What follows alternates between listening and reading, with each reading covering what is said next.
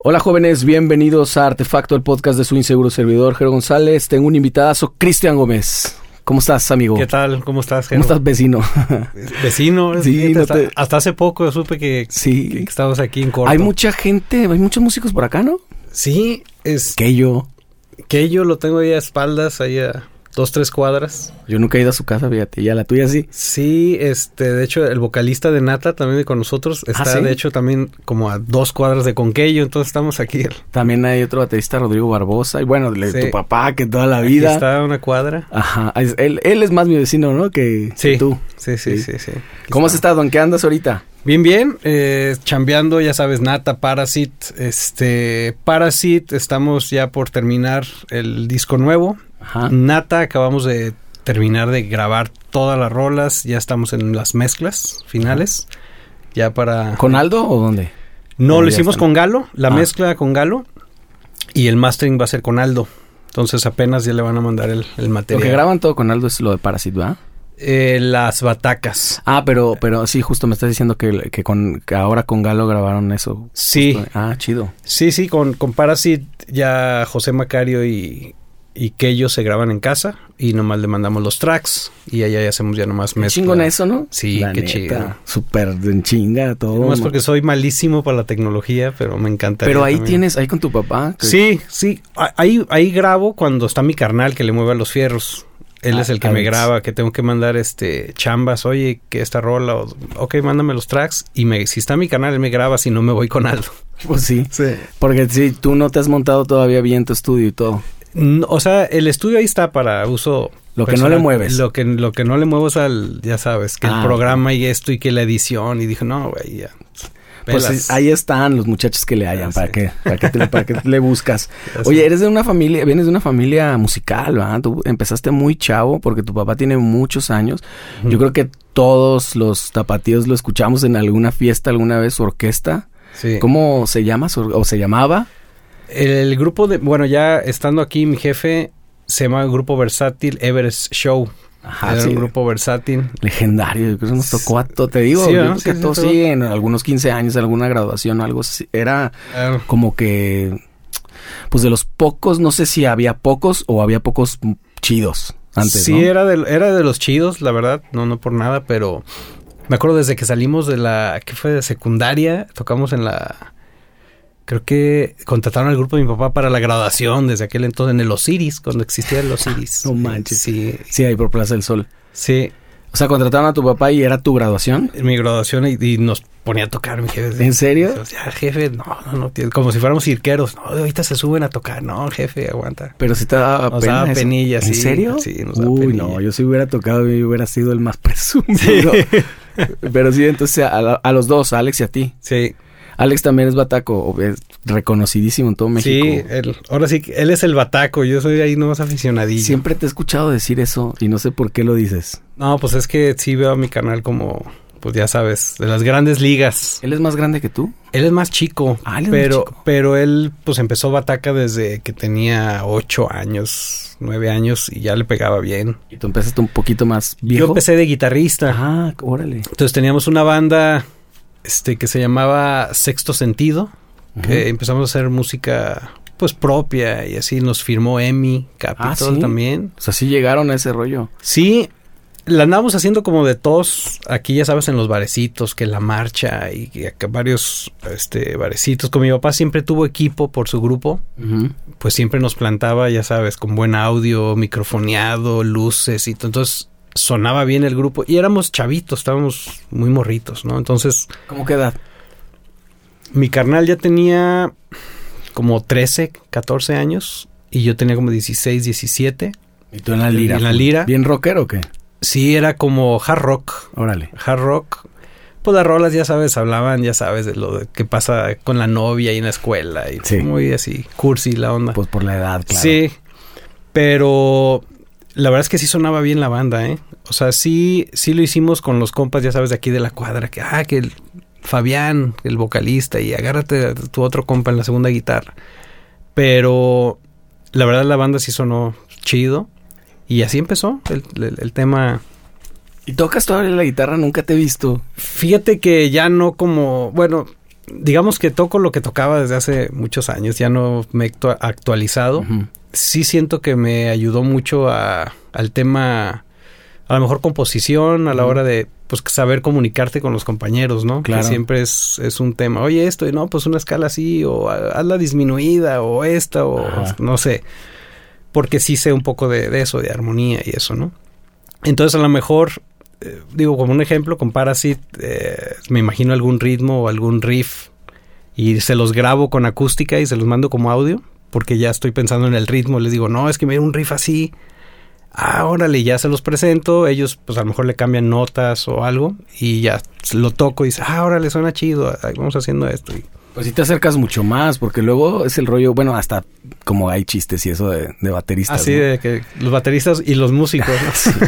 Que hablan como medio otro lenguaje, solo tu pa, tu pa y... y Exacto. eso, ¿no? Pero sí está, pues está bien chido que sí puedas por lo menos acercarte poquito. Sí, Y que digas, bueno, se me figura algo así. Sí. Y obviamente pues tienes a- ahí a dos monstruos que es como, ok, es solo la idea. Sí. No es para, no es, no es la, no No, es la te gran estoy cosa. diciendo Sí, lo que tienes que tocar, exactamente. Exacto. Y entonces cuando, sexto sentido, ¿cuándo termina? Ay, no me acuerdo exactamente qué año. eh, Pero me dices que los firmó Emi. Fíjate que nos firmó, ok, ok, lo, lo voy a decir, no lo quería decir. Nos firmó este Emi, este, pero fue como para congelarnos, Ah, porque estaban por lanzar Azul Violeta. Ah. Era cuando Azul Violeta apenas iba a agarrar. Y como si le andábamos haciendo como... Entonces medio- debe haber sido 95 por ahí, 96. por ahí, por ahí debe de ser, no me acuerdo exactamente. Y, y eso, digo, eso lo supe hasta después, obviamente, pues nos firmamos y todo, bien motivados y todo. Claro. Pues Pero- era como el top, lo que ya, o sea, lo que todo el mundo quería. Sí. Y nada, pues no había movimiento y oye, tocadas y es la promoción y que es nada, pues nada, nada y no nos contestaban llamadas, ¿qué pedo? Y pues no podíamos hacer nada sin su permiso, o sea, no podíamos ni tocar, no, nada, nada, nada. ¿En serio? Y ya después, por medio de un amigo en común que estaba involucrado ahí, nos dijo cómo estaba la onda. ¿Sabes qué? Así está la onda, los firmaron, pero ahorita no pueden hacer nada porque iban a lanzarlos a ellos. Y ya después, a lo mejor ya dijo, no, ¿sabes qué? Hay que romper ese contrato. Y creo que él consiguió el contrato, algo así, Ah. para deshacerlo y... Ah, sí, sí, lo pudieron tronar. Sí, ¿Cuántos años pasó de sí eso? estuvimos parados como un año que no podíamos hacer Ah, nada. no, pues le salió barato, ¿eh? Sí. Porque sí. fácil, sí. Híjole, sí se pueden haber entrado los días. No sé para. eh, Fuera de- como para cinco años que no podíamos hacer nada sin su permiso. Pero así. esos años Sí. pesan bien cabrón. Sí. Porque, pues, si tienes. No sé, ¿qué tendrías? Unos 17, Siete, 18 No, no, pues sí. Imagínate, cinco para ya tener veintitantos. Ya a lo mejor te desmotivas, ya haces otra cosa. Exactamente. Y no podías hacer nada, ni siquiera tocar con alguien más. Nada, no O podemos. todo así la super discre o no. Con ese nombre, con el grupo, o nuestras mu- música y nuestras Ajá. rolas, nada, nada.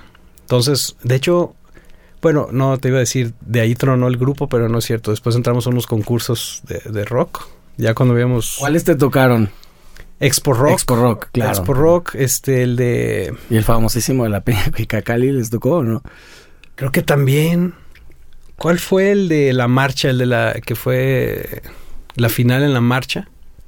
No te creas, no fue la final, ahí eran las, las eliminatorias. eliminatorias.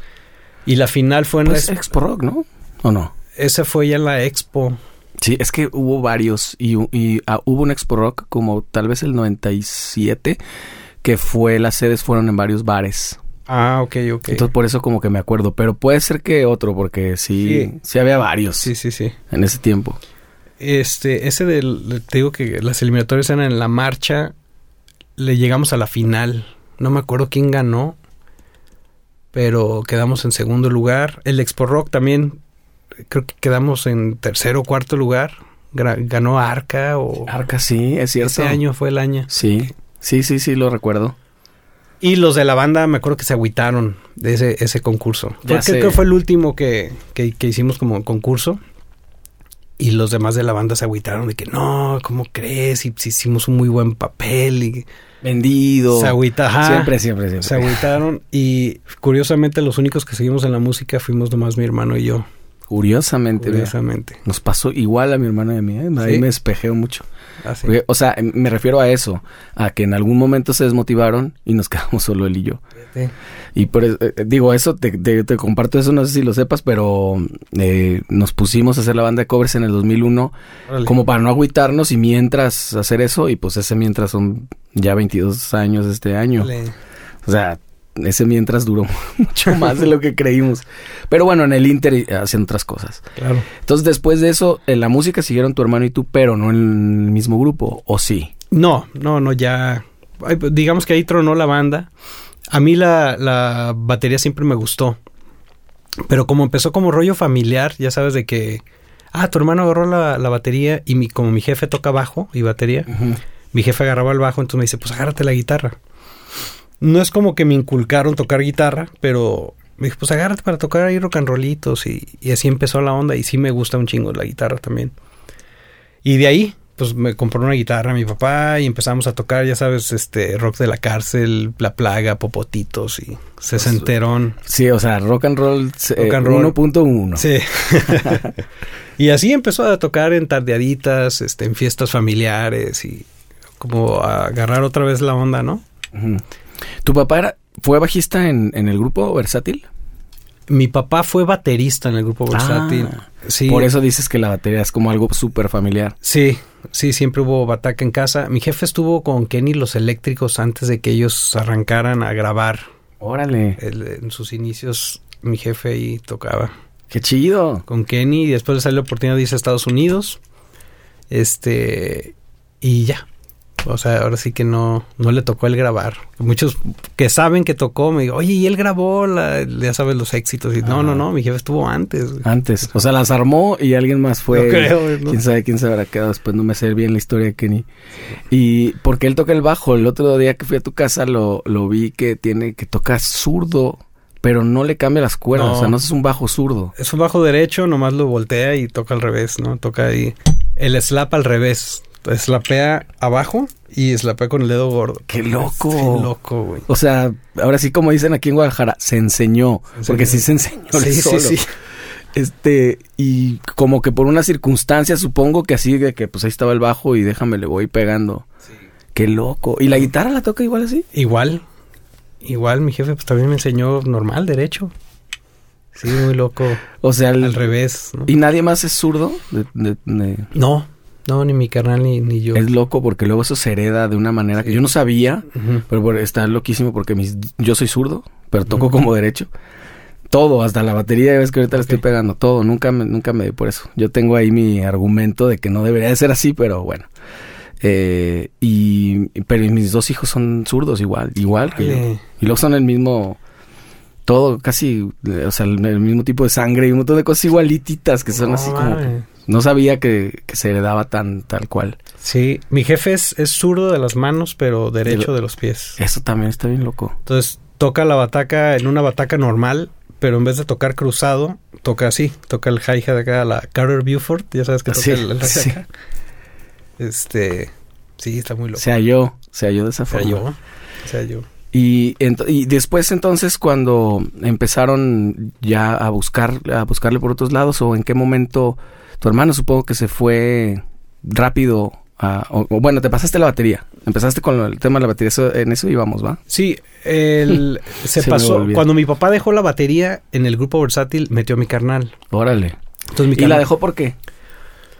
Porque mi jefe le encantaba hacer todo, güey. Que él era, pues ya sabes, el, el caimán del grupo, este, el- todo el Pues que era el dueño, con- ¿no? Sí, sí, sí. Pues, lidiaba con los clientes, ya sabes, y aparte tocar, aparte moverle la luz, aparte se ponía la consola a un lado. Imagínate estar subiendo canales y Pues es- prender la cámara Pues de eso hago yo en día. Voy a ir a Ah. platicar un día con tu papá para que me dé los tres Te- consejos. Te va a pasar tips. la neta. Sí, me ponía todo y pues se le iban muchas cosas. Claro. Ya se te fue este. Ah, sí, y, y tocando, güey, en pleno de evento. Entonces llegó un momento que, pues, ¿sabes qué? Pues Alex, que agarre la bataca y, y ponemos la consola al frente y tú te quedas allá. Ah, pues sí. Digo, de todos modos le picaba a mi jefe tocar, ¿no? A Muchas veces, oye, déjame hecho esta rola o el popurrí de setentas. Ah, Simón, bríncate. Este, le gustaba hacer todo, pero ya se quedó mi carnal. Después le salió la oportunidad a mi canal de probar suerte allá en, en la Ciudad de México, como con artistas, porque un amigo de nosotros, Giovanni Figueroa, gran baterista, Uf, enorme. de lo mejor, este, lo empezó a jalar. Oye, que esto y una suplencia y acá, ah, pues órale. Creo que aquel entonces era para acompañar a Gilberto Glés, un imitador, Sí. este, y se lo jaló. Dice, vamos y órale.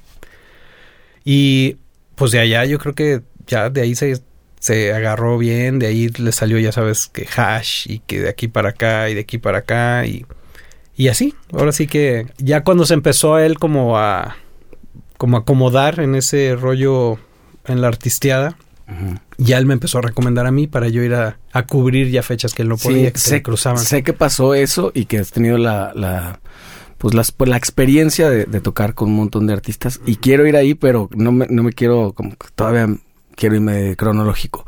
Entonces, eh, entra Alex a la, al grupo y tú, tú todavía no estabas en ese grupo, Entré a un versátil pero no es, no al de tu papá. no al de mi jefe. Este. Yo ya andaba, empezaba, te digo, con mis pininos en la bataca. Y habló un grupo para que querían a mi carnal. De hecho, oye, que este, para que se venga Alex aquí a una audición, un grupo que también era un grupo grande, se llama Mágico. Mágico Show, Sí, sí, también me suena. de suena Sergio. Sergio Rodríguez. Y este le dijo, no, pues sabes que es que ya estoy con Everest. Ya entré aquí con, con Everest. Este. Pero te recomiendo a mi canal que vaya a audicionar. Ah, pues pásanos su dato y no sé qué iba, que venga a audicionar. Entonces, pues yo iba todo nervioso. Mi canal me dijo, no, güey, no, no pasa nada. Yo te paso los ritmos básicos. Ya sabes que mambo, cha-cha-cha, danzón, pasos dobles, todo lo que se toca en una fiesta. Pero tenías muy poco tocando. Poco, muy poco. Pues yo estaba nerviosísimo. güey. Este, yo te pongo al tiro para que vayas a audicionar. Órale, pues va. Me puso el tiro, fui a audicionar, me dieron rolas para sacar, las saqué. Como parecía que les gustó, me dijeron, ah, muy bien. ¿Por qué no vas el sábado para que veas de qué se trata el evento, no? Para que veas cómo corre el evento y veas de qué se trata. Ah, estaría chido. Voy el sábado y la sorpresa era que Giovanni era el baterista. no. Si No. ibas nervioso, ahora te No, puso no, triple. valió madre. O sea, yo ya había oído de, de Giovanni, pero no, no sabía ni que estaba en ese grupo ni nada. No, pues, pinche sorpresa. Llegué a la hora del, del baile. Estaban tocando, creo que un rollo así como de samba, no sé qué pedo. Mm. Este. Y él se ponía el octapad a un lado, güey, tocaba toda la percusión con una mano y tocaba el kit de la bataca con otra mano. Entonces estaba en el pleno agasajo, ya sabes, de tocar. Qué guay. No, así, yo llegué y yo ya quería regresarme a mi casa, güey, a llorar. Dije, no, güey, o sea, ¿cómo les digo que no, no voy a poder hacer eso? O sea, O sea, tú ibas a ser el suplente de eso que acabas de ver. sí, sí, y, o sea, fui y pues me agüité y dije, no, güey, ¿qué le voy a decir a este brother, no? Obviamente se termi- terminaron de tocar y me dijo, este, el dueño del grupo, oye, ¿cómo viste aquí la onda? ¿Cómo ves? Y dije, no, pues está muy chido el grupo. Era como orquesta, güey, con metales y todo, o sea, un grupote. Está muy chido, está muy chido, pero te voy a ser bien sincero. Le dije, yo estoy lejos, lejos de tocar así pronto. O sea, así lo que vi ahí con Giovanni, le dije, no, pues no. Si me tienen paciencia, pues me pongo al tiro, ¿no? A estudiar y todo. Sí, no te preocupes, pues ya sabes lo que se necesita. Es que sí, Giovanni le, le echa mucha onda y mucho. Le dije, sí, güey, pero sí suena bien perro. Entonces le dije, pues sí, esa es como mi visión, si quiero sonar así, pero ahorita no voy a sonar Sí, así, sí. ¿no? Right now, o sea, no, olvídalo. no, olvídalo, ¿no? Entonces me dijo, no te preocupes, no te preocupes, ahí nos vamos agarrando. Y ya, yo creo que como que vio las ganas en mí, pues, de, de quererme, pues, ponerme a estudiar y el señor, el trombonista, Paco Sánchez, que en paz descanse, creo que ya murió el señor, él escribía para todos, entonces él me escribía todo, entonces yo ni sabía ni leer, güey, ¿no? Entonces me acuerdo que ahí fue mi primer, ahora sí que acercamiento a la lectura, que dije, ay cabrón, tengo que agarrarme a alguien que me ayude a, a descifrar todo esto. Me dieron un archivote de rolas, popurris, ya sabes que de Ray Conniff y cosas de orquesta. Y pues todos leían. Y pues ahí dije, ¿sabes qué? A estudiar, güey. O sea, un chingo que estudiar. Y me traían a, como dicen, a pan y ría. Oye, pero te- tenías un deadline, eh, ¿qué era? ¿Unas semanas? ¿Un mes? ¿Un qué? qué? Yo creo que sí tuve unos 15 días. Porque me acuerdo 15, que fue súper poquito. muy poquito, pero me dieron como lo indispensable para salirle a los próximos eventos, o sea, los que venían o sea, próximamente. Y Sí, pues había de todo, ya sabes, era como sacar tantas de cumbias y unos dos, tres de mambo y unas dos, pero obviamente... Había unas cosas un poquito más fáciles, pero otras que sí te exigían. Otras, exactamente. En ese tiempo no, no, se usaba la secuencia y esto, ¿o no, sí? No. No, aquel entonces era todo, todo en vivo. Y los monitores, el drumfill y ese rollo, ¿no? Ni siquiera traía sin ir. Sí, no, no, no. sí, los de piso. Y así, pues ahora sí que me traían, güey, ya sabes, y esto, y esto, y oye, que te falta esto. Y yo, no, hombre, sudándole así, neta, la, como dicen, sí, la gota gorda. Y aparte tiene esta particularidad los versátiles que es como, como bien frenético, me refiero a que es una tras otra, una tras otra, no debe haber silencios y el descanso es un descansito en lo que alcanzas como medio aterrizar y otra vez o a, hidratarte un poquito y vámonos. Agarrar aire. Y pues pero fue una escuelota fue, yo creo que yo siempre lo he dicho, el versátil es una escuelota, ¿no? Muchos hablan muy mal del, del, versátil y que no, y que te maleas y que te agarras mañas y digo yo, yo no creo que sea así mientras tú tengas bien claro lo que tú quieres estudiar por tu cuenta. Mientras no estés como diciendo, es que el versátil es lo máximo y de ahí te agarras, pues vas a sonar siempre algo de alguien más, ¿no? Que ya, que ya creó. Pero como mi rollo siempre fue el crear y hacer música y tu rollo aparte y tu música y el rock y el progresivo y todo ese rollo, pues siempre estudiaba otras cosas que no tuviera que ver. En realidad era nomás escuchar las rolas versátiles. Para trabajo, tal Para trabajo, tal cual, ¿no? Qué chido. Pues es que sí, y, si lo compartes con eso, sí crees que hay gente que agarre muchas mañas y cosas así. Si quieres, pásame tus lentes o polos allá porque están haciendo como un montón de ruido. Sí, y luego la gente que nos oye en Spotify, la gente que lo ve lo va a entender, pero la que en Spotify van a decir, ¿qué, qué traen ahí una maraca o qué es, eso? No dejó la percusión. Este, si crees que agarren como muchas mañas, conoces gente Digo, yo te puedo dar una respuesta, pero yo quisiera saber tu opinión de, de, de si conoces gente que sí se maleó yo siento que sí agarran ciertas mañas o se hacen medio, ¿qué, se qué te diré? ¿Cómo es la palabra? Eh, a mí se me ocurren 10, pero te la quiero dejar. Es un huevo tibio. hacer mediocre, este, mediocrón, ajá. Sí, sí, sí, como a la, a la ahí se va. Este huesero, como le llaman despectivamente, ¿no? Huesero. O sea, ahí sale. Sí sale. Sí, pero si agarras nomás lo que en realidad te sirve para ti, para tu crecimiento en cuanto a tu música, o sea, es en realidad es hacer tu biblioteca más grande, o sea, porque tiene ya sabes, cada género tiene su toque, no no es nomás como que te aprendas el ritmo de cumbia y ya suenas a cumbiero, pues no. Tiene tiene como dicen su jícamo, pues, ¿no? Que, sí. que suena a cumbia rabalera Sí, que hay una cosa ahí que no se escribe, ¿no? Que no está tan escrita. Exactamente. Sí, que tiene que ver con la interpretación del músico. Exactamente. Sí. Y eso es para todos los géneros. Eso pasa con el cha-cha-cha, con el mambo. Yo no me considero experto en cada género, pero sí le rasqué un poco a todo precisamente para hacer la, chamba bien. Sí. Y sí le rasco un poco de, de, todo, ¿no? Como pues, desde el jazz, que es que tiene como su toque especial. Yo, yo siento que yo no tengo nada de toque de jazz. Este, aparte el sonido, tú sabes que es muy peculiar, eh, otro tipo de platillos, otro tipo de todo. Entonces, en el versátil, ¿qué te hace hacer? Pues tratas de ser, eh, de llenar es cada género con lo que estás usando en el momento. Es decir, no es como que puedo cambiar de platillos para cada género que estoy tocando. Entonces, imagínate, con el mismo set de platillos tienes que sonar bien en orquesta, jazz, mambo, cumbia entonces es como hallarle, si sabes, como el toque al cómo le vas a pegar al ride para que no suene o rockero. Exacto. Y luego vas a tocar cha cha cha y es otro. Porque hay más elementos, Cristian. Creo que además el rollo de, de, cómo fue tocado, el tipo de, instrumentos, pero cómo fue grabado también. Exacto. Entonces, ¿cómo, ¿cómo, entendemos nosotros la música de Ray Conniff, por ejemplo? Con los reverbs estos enormes y, y, supongo que grabado todo con la orquesta ahí físicamente, ¿no? Todo lo contrario, a lo mejor a una cumbia, que tenían menos presupuesto y que depende de la cumbia que sea, si era así como la cumbia mexicana cuando empezaba, pues era, no, súper chafas los, las grabaciones o súper saturado y eso. Entonces, a lo que me refiero es a que eh, te entiendo eso y siempre lo he pensado de esa manera. Me, me, gusta mucho escuchar que dices eso porque es como sincretizar todo eso y, y, hallarle la mañita de qué manera puedes medio trucar también ese rollo, ¿no? Exactamente. Distintas afinaciones de tarola, distintos eso, todo. Todo eso. Está o sea, está bien cabrón. Y eso como que también el oído te lo va afinando un poquito, ¿no? Sí, sí, claro. A veces me ha tocado ver muchas orquestas y no es el caso de Everest, pero por supuesto que no, pero sí hay algunas como más chicas que, que es justo lo que les pasa, que a- abarcan mucho y aprietan poco, ¿no? Como que de tantos géneros que traen, nada les sale chido. O sea, quieren rockear y de ninguna manera rockean. Quieren eh, cumbiar y tampoco les queda muy bien. Y luego ahora que tocan reggaetón y estas cosas que son tan... Pues en vivo no suenan tan bien. Pues los reggaetoneros mismos eh, eh, suplen todo lo que grabaron con un orquestonón y Sí. tocan... Y, y a veces, muchas veces las bandas lo quieren tocar igualito que en el disco y no funciona. y aparte, todavía hoy en día cubres un montón de... O sea, tocas con todo el mundo, ¿no?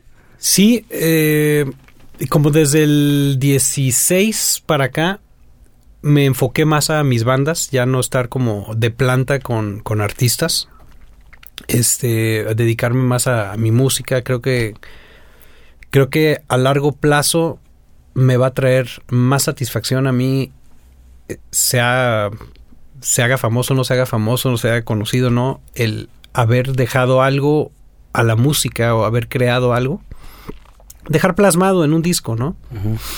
Ah, Yo pienso igual, ¿eh? Sí, ok, qué chido. Sí. Sí, de repente me sí me he peleado con dos de que, no, pero ¿cómo crees? Pero si andar allá en las grandes ligas, digo, no, pues es que esa no es mi visión. O sea, podría decir que mi hermano tiene más esa visión, fíjate, mi hermano es más como sesionista y chambea con todos y chingón, ¿no? Este, trabajas en otras condiciones. Y todo está bien. O sea, Está quería, chido. quería dejar esto como de reflexión, pero ya estás ahí, vamos a entrarle a ese va, tema. va. Porque justo que eh, lo que dices, el- la forma de... No, he- no hay un camino para la música, no es si vas y tocas, si llegas a tocar con Luis Miguel, ya la hiciste. Bueno, pues la hiciste si esa era tu meta. Pero si tu meta era otra y terminaste tocando eso, es También es- medio un fracaso. Pues, o sea, eh, donde estés y si ahí querías estar y lo estás disfrutando, yo creo que está bien chido. Y platicaba, no me acuerdo con quién el otro en otro eh, episodio, que los números versus eh, la calidad musical. Porque nos damos cuenta que, que hoy en día todo tiene que ver con cuántos seguidores tienes y cuántas reproducciones tienes. Y muchas veces te encuentras cosas muy chafas con un montón de números y viceversa, ¿no? Entonces, como que sí se nos tendría que quitar de, de subirnos a ese rollo y saber que no, no forzosamente tiene que ver que sea muy conocido, mega aceptado por todo el mundo para que sea bueno. y, lo- y lo que tú dices que de ahí me agarré un poquito es el disfrute y el solo hecho de hacerlo, creo que ya, eso ya te hace. Si hacer un disco y escucharlo tú está perro para ti, listo, ¿no? Sí, y aparte, digo, al final esta es música, ¿no? No es como que te pusieron a hacer o, o tocar un instrumento que no es el tuyo. Entonces, Exacto. yo creo que va más por el tema de que no lo creaste tú. Es decir, este, a mí me dan el material, no sé, de Alejandra Guzmán. Si yo lo hubiera grabado, a lo mejor me llenaría de más satisfacción tocarlo en vivo, ¿no? Diría, es algo que yo hice, es mi ritmo, se me ocurrió a mí, yo estuve ahí, no sé. Pero en realidad, ya sabes, cuando graban siempre es con ciertas personas, con el director musical y con otros músicos que ni siquiera son los que tocan en, En vi- vivo. en vivo, ya es otra banda, ¿no? Sí. Sí, pero luego ves los créditos, está lleno de gringos y en vivo, pues ni el caso. Exactamente, entonces, este, al final sí es, me encantó haberlo vivido, sí, no- manches, o sea, como chamba está muy chido y todo, este, el, el viajar, conocer y eh, trabajar en esas condiciones muy chido y conocerlo, pero al final yo lo valoré y dije, me gusta más y me llena más de satisfacción tocar, si tú quieres, para 100 personas eh, que les gusta mi música o que me siguen por lo que yo hice, yo, no sé, mi disco, que para 10 mil personas donde yo no tuve nada que ver, nomás me contrataron y que bueno, por la chamba, bueno, ahí estoy. Pero al final, digo, al final lo sigo haciendo todavía, no es como, no estoy diciendo que ya no, lo estás hago. retirado del todo. No, no, no, yo lo sigo haciendo y voy a suplencias y me hablan y todo, pero voy y vengo, ya no estoy de planta, ¿no? Ujú. Y a raíz de que dejé eso, han, han pasado ya más cosas con, con mi banda y que esto es la oportunidad de esto, porque en realidad yo siento que yo mucho de muchas cosas que no se dieron, sentía que era como pues culpa mía, porque siempre era, oye, que el festival de no sé qué, Ajá. y me voy a Tijuana con X artista. Ah, pues ni modo, pues no, no vamos. Y el tipo de bandas además que tienes tú es que nadie te puede cubrir. No, sí se puede. Sí se puede. Sí se puede. ¿Alguna ¿Ha vez pasado? En una ocasión con Parasite fue mi tocayo Cristian del Toro. ¿En serio? una vez y como íbamos a tocar muy poquito, en realidad pues no era tanto material lo que tenía que aprenderse y que él salió al quite y cumplieron esa fecha. Este, con Nata alguna vez este lo platicamos que mi carnal me iba a suplir. ¿Ah, sí? A mi, mi carnal al final no se hizo o no sé qué pasó con esa tocada, no se armó. Pero pues ya votamos por, ¿sabes qué? Sin suplentes mejor, güey. Si no se puede, no se puede. y, Pero ya, justo lo que dices, tu tirada ya es que se pueda. Sí, sí, sí. O sea, ya ahora sí que si no puede Keio o Macario, pues obviamente nadie, o sea, dijimos. eso sí está. No, dijimos, no, güey, mejor no hacer la fecha. Exacto. Oye, y ahorita que tocaste ese punto, ahí nos va a quedar, eh, vamos a regresar en algún momento, pues ya lo desorganicé todo, pero bueno, la, charla como vaya fluyendo. Ahorita que platicabas de las condiciones de trabajar con artistas, yo tengo muchísima curiosidad, porque a mí me pasó en algún momento que estaba, yo tenía un maestro, que no sé si, si decir, sí, sí voy a decir, David Domínguez, que después puso una academia acá y muchos colegas de, acá lo conocen y fue su maestro. Eh, estoy hablando de 96, 97, que nos produjo un demito en su casa, una Porta Estudio, cuatro canales, ya sabes, las... Y, y, oía mis canciones y me veía tocar y, y, tal cual me separó del grupo, otro día me citó y me dijo, yo te digo, un montón de talento, vente, y él tocaba con Magneto, con Cristian, con Mónica Naranjo en aquel tiempo, ese tipo de café, ese tipo de, música noventera. sí lo conozco y bueno, excelente. al dado, sí, claro. David Domínguez. Iba a ser mi cuñado, ¿eh? anduvo ¿Ah, queriendo con mi hermana. No sé si, eh, bueno, este, total que que pues él me quería preparar y me dijo, si te pones las pilas, yo como te veo en cuatro meses, entras con Mercurio. Para mí fue como si me hubiera mentado la madre en ese momento, porque era como, claro que no, güey, yo tengo mi banda, ¿qué te pasa? ¿Cómo crees que les voy a hacer esto a ellos y, voy a ir a tocar música que no es mía? Y la en ese momento lo, lo tomé así, de verdad, así súper mal, no, ni siquiera hubo discusión. Dije, no. Yo varios momentos de mi vida he reflexionado si, si cómo hubiera cambiado todo de haberlo hecho. No sé si necesariamente para bien, pero sin duda hubiera vivido otras cosas, ¿no?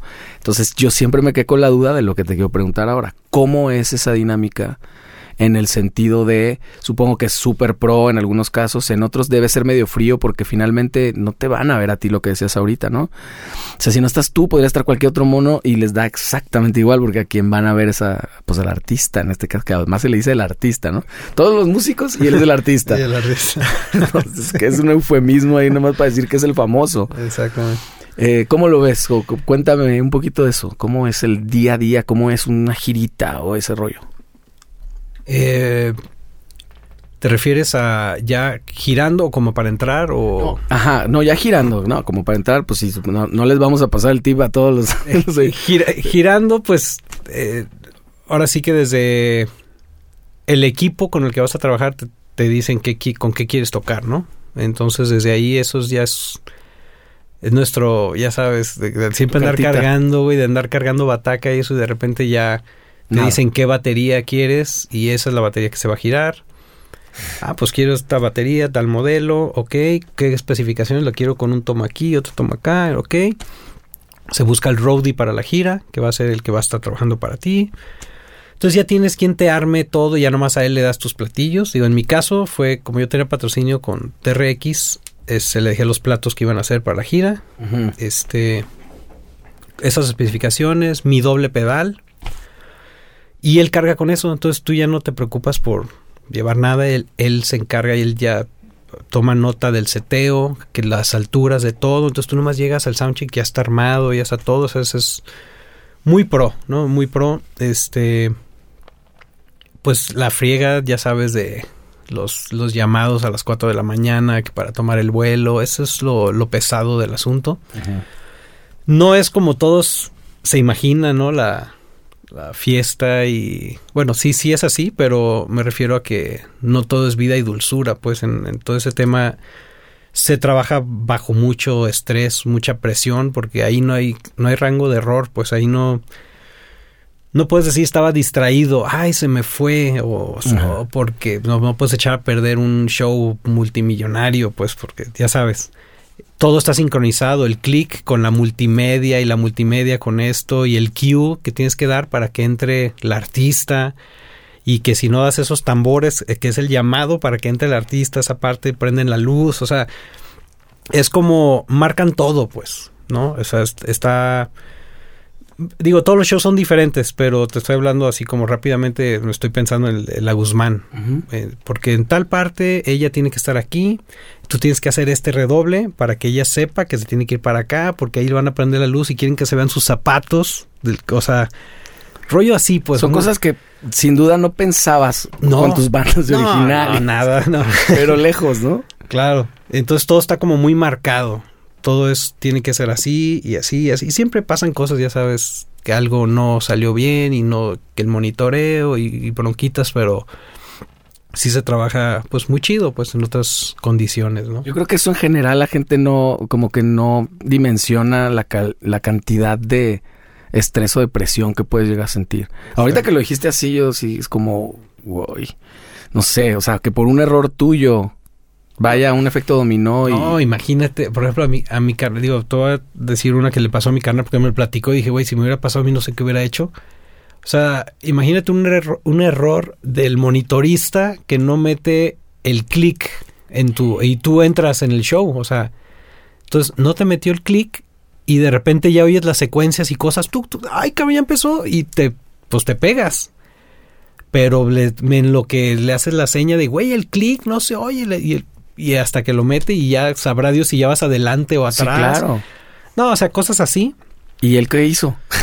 Pues se pegó cuando ya escuchó la secuencia y sí, y creo que ya iban como desfasadito o movido, no sé qué pedo, y pues obviamente todo el mundo lo notó y pues fue un pedote de que le dijeron a mi canal, oye, ¿qué pedo, güey? Oye, si Primero sí, puedes, sí, puedes con la chamba o no puedes con la chamba. Y le, ¿Cómo que si puedo? Pues este cabrón no metió, ¿sabes? Entonces, son esas cosas que a veces no depende de ti, dependes de todo un equipo, güey. Que si, o sea, le pueden echar la culpa al otro güey y no fuiste tú o fue el otro güey el responsable, ¿no? Pues es un engranaje tal cual, donde falla uno un poquito. Está, está brutal. Y entonces, y también los viajes, este rollo digo, todo mundo, no sé si pase un poco, porque con las bandas de original que siempre te dicen, andas viajando para todos lados, y yo, pues conozco todos los Oxos y todas las centrales y los aeropuertos, pero la ciudad, nada, o poco. No sé si te pase un poco también eso con, con, con los artistas. O si tienes más chance, hay, hay como... cuando es fuera, por ejemplo, en Estados Unidos, sí hay más días libres, porque no se toca a lo mejor tan seguido, de cuenta, es un show, un día libre, show, dos, tres días libre y después otro show, porque en Estados, cuando es Estados Unidos no, no les conviene estarte viajando. De regreso. De regreso, si, si tocas nomás el fin de semana. Entonces, si abarcan, por ejemplo, en un mes varias fechas en Estados Unidos, pues los días libres te dejan allá, no, no, te pagan tus viáticos. Tienes más chancita de viajar, de, de pasearte. Sí, claro. Y pues está chido, pues, porque ya te vas, ya sabes, a, que el Guitar Center y, y, oye, que me dijeron de tal tienda que está en tal ciudad, ah, pues vamos, y a veces con, la misma banda, ¿no? Oye, vamos para acá, y Simón. O a la frontera y vamos de shopping a comprar. ¿En general si haces buena amistad con los colegas? Sí, le, creo, creo que desde ahí es bien importante, güey. Yo he tenido mucha suerte, güey, de siempre lo he dicho porque me sé de muchas anécdotas feos, o sea, de que entre compañeros se llevan bien gacho, güey. Imagínate estar chameando de por sí bajo esa presión y, con, los que te caigo, no, güey.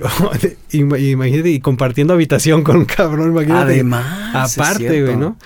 Siempre he tenido la suerte, creo que cuando he estado con este tema de los artistas, que me he llevado muy bien con, con con los músicos que me ha tocado, excelentes personas y músicos.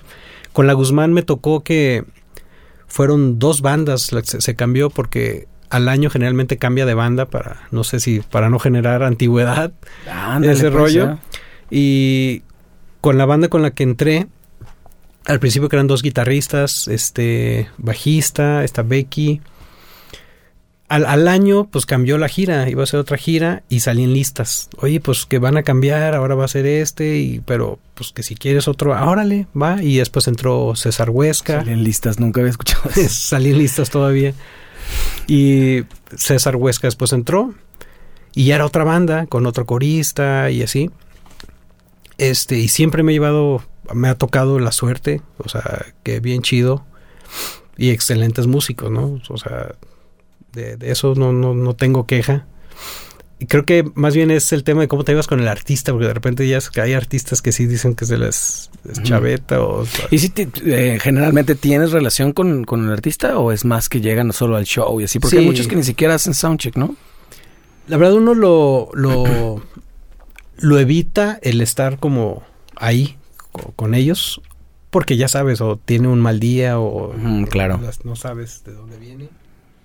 Pero si de él sale de que, ay muchachos, los voy a invitar a desayunar, vamos a desayunar. Oye, este, y vámonos a un bar saliendo del after, que no sé qué, el bar de mi amigo, no sé qué, ahora es chingón. Y ya el bar ya estaba hasta cerrado y lo, y lo abrieron, ¿no? Ah, chingón. Cosas así que está chido mientras salga del artista, no, no de que tú lo andes buscando. Que andes de eh, Sí, no, no, no, no. Ahí siempre es como de mantener es- esa raya. ¿Y esas son cosas que las vas aprendiendo sobre la marcha? ¿O si de repente pasó algunas tips tu, tu carnal? No, sí me, sí me pasó ese tipo de ondas. Eh, yo soy medio groupie, yo creo, pero no con esa, con más bien con la gente que yo sigo, ya sabes Claro. que yo sí, sí, yo llego y la foto y la chingada. Obviamente, a- de trabajar con ellos, pues no era como de, ay, contigo en la foto, ¿no? pero sí me decían, es tratar de mantener esto como muy separado, solo que el artista, ok, sí, no, no, no pasa nada. Este, pero sí de- depende ya de- del humor que traigan, porque a veces sí andan o de buenas, todo les parece, o a veces todo les parece mal, o les suena mal, güey, en el soundcheck, ¿no? Que llegan y todo suena de la chingada, qué pedo, güey? tranquila, pues. Y no hay manera de luego de sí. hacerlo. Y te echa la culpa, o sea, te echa- la culpa de, güey, están sonando de la chingada. Eh, son ustedes. Y tú dices, güey, la banda está sonando bien, pero algo estás escuchando mal. Y ya resulta que el, el de monitores agarra su INIR y pues traía una mezcla hecha pedazos, güey. Y dice, güey, es que tienes el teclado bien fuerte, tu voz no se oye, pues pide esto, baja esto. Y a veces no sabe, ¿no? A veces no saben de eso, güey. Sí. Pues eso Sí, está, está bien loco cómo te das cuenta, o sea, como también el oficio a uno como músico, pues también lo va haciendo y también mucho de resolver. Los artistas luego a veces hacen mucho berrinche y como a uno le, le toca de, de todo, pues tienes que, o sea, show must go on y pues ni, ni modo, ¿no? Sí, pa- pasó como una anécdota ahorita que me acordé.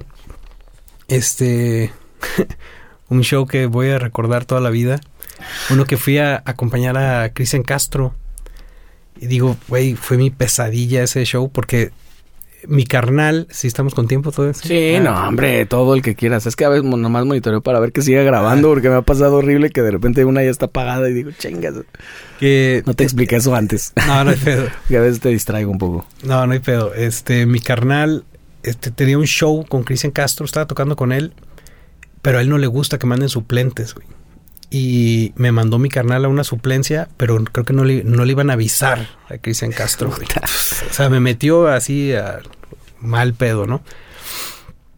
No, y yo estaba de vacaciones, me dice, oye, un show y te mando los papeles ahorita. Le dije, güey, estoy en la playa. Y le dije, no, pues, chécalo ahí, te mando los audios y checas. ¿Y era, era muy pronto? Sí, una semana. Yo estaba de vacaciones. Entonces me dice, cambias tu vuelo y que te vuelen directamente allá a la Ciudad de México. No, güey, espérame. No, sí. Ah, pues chingue su madre, mándamelo. Y pues ya en las noches yo estudiando el repertorio con audífonos eh, de vacaciones. y me cambié el vuelo y llegué ahí. Y hace cuenta en el soundcheck, este, ha- había popurrís, ya sabes, de José José 1, José José 2. Y era un popurrís de ocho hojas, güey, así, ya sabes, un medley, güey, de sabe cuántas rolas. Ajá. Pues me lo macheteé machín, lo traía bien. Dije, pues va, pues ya estoy listo. Llego al soundcheck, no estaba Cristian Castro. El director musical, este, Borghetti era. El tecladista me dice, pues, Cristian, ¿cuál quieres checar antes de que llegue él? Pues lo que se te haga más, más dificilón. Le dije, pues, ¿sabes que Los popurrís son los que tienen más onda. Ah, pues va. José José 1, José José 2, ya, pasó todo chingón. Alguna otra dije, no, creo que todo lo demás, ah, no, no tienes pedo, ya, ya lo traes chingón. Llega Cristian Castro, saluda a toda la banda, güey, y cuando voltea la batería y me ve, le hace, como diciendo, ¿quién, quién me trajeron, güey? ¿No? Pero no lo conocías. No lo conocía, nomás por la jeta de, ¿quién es este cabrón? O sea, ¿por qué me traen un baterista que no conozco? No, güey, sentí así, está frío, güey, así que no, ya valió madre. Y ya, este, después capté el por qué me dijo mi carnal, güey, te rasuras. Y la chica dije, ¿por qué me voy a rasurar, güey? para, para hacerte un poquito Yo más. creo que en su cabeza de mi canal pensó, ay, si este güey se rasura, medio va a decir, ah, es el Alex, güey. Pero, ¿Por qué no se parecen tanto? Sí, yo decía, güey, pues ¿por qué? Y después capté. qué loco. bueno, pues ya, este. Oye, ¿cómo no tocó en la época de los cubrebocas? a lo mejor ahí sí lo hubieran ahí librado. Sí, sí, sin pedos. Este, y le dijeron a Cristian, ¿cuál, ¿cuál quieres darle? Y me volteé a ver así con la jeta así de mal pedo y dice, échale el José José 3. Y todos los de la banda, no, no, no, pues el 3 no sale, pues es que los que tocamos es el 1 y el 2, ¿no? Y yo no tenía ni idea de cuál era el 3, güey. Ni siquiera te lo habían pasado. No, no, no. Y pues yo volteé a ver, pues, nomás, el 3 cuál es, y todos, y pues todos también se sacaron de onda. Dije, no, no, no, pues el 3 no, no sale, güey, pues hace 5 años que no lo tocábamos. Échale el 3.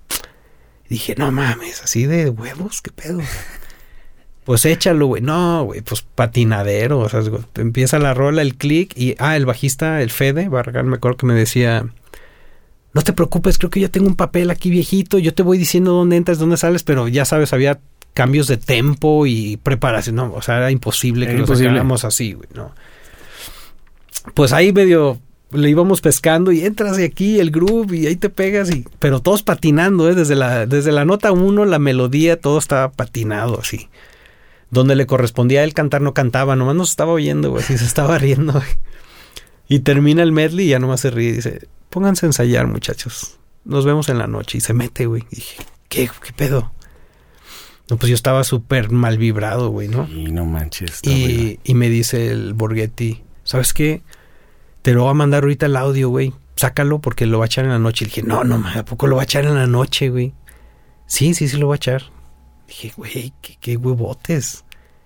Dices, ¿cómo puede hacer alguien que, que tu equipo patine? O sea, es decir, pues es su show. O sea, sí sabes como por qué lo hace complicado, güey. Si vienen tocando el 1 y el 2, es lo que me dieron a Solo como para agarrarte en curva. No más, no más, se le ocurrió.